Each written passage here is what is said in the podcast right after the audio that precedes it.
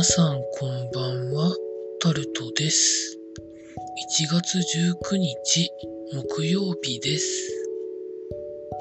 今日は時事ネタについては話すことがないので、ちょっと思ったことだけを話しておきます。今週に入りまして、火曜日と水曜日の夜10時くらいにアップルが新しい MacBook Pro と Mac mini ホームポットを発表しました。MacBook Pro が出る可能性に関しては噂がいろいろニュースサイトで上がってたのでそうなんだろうなと思っていましたが Mac mini とホームポットに関してはよう出たなという感じに思っております。まず、MacBook Pro に関しては、新しい SoC に M2 Pro と M2 Max がラインナップされていて、画面サイズは14インチ、16インチがラインナップされました。13インチの M2 もこれまで通りラインナップされています。Mac mini に関しては、通常の M2 と M2 Pro が選べるようになっています。前回の M1 の時には、その上の M1 Pro とか M1 Max は選べなかったんですけど、今回のリニューアルに関しては、プロが選べるということで、ちょっとだけ良くなったんじゃないんでしょうかね。ホームポットに関しては、もうリスコンされたと思ってたんですけど、まあ、新しい設計で、あのスピーカーの配置とか、マイクの配置とか、ツイッターの配置とか、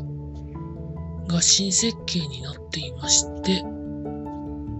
メインのチップが、これまで A シリーズだったの、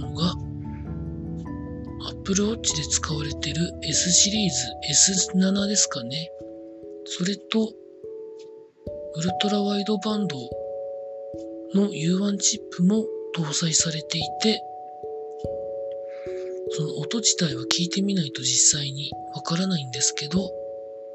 そこまで値段も上がらずというところで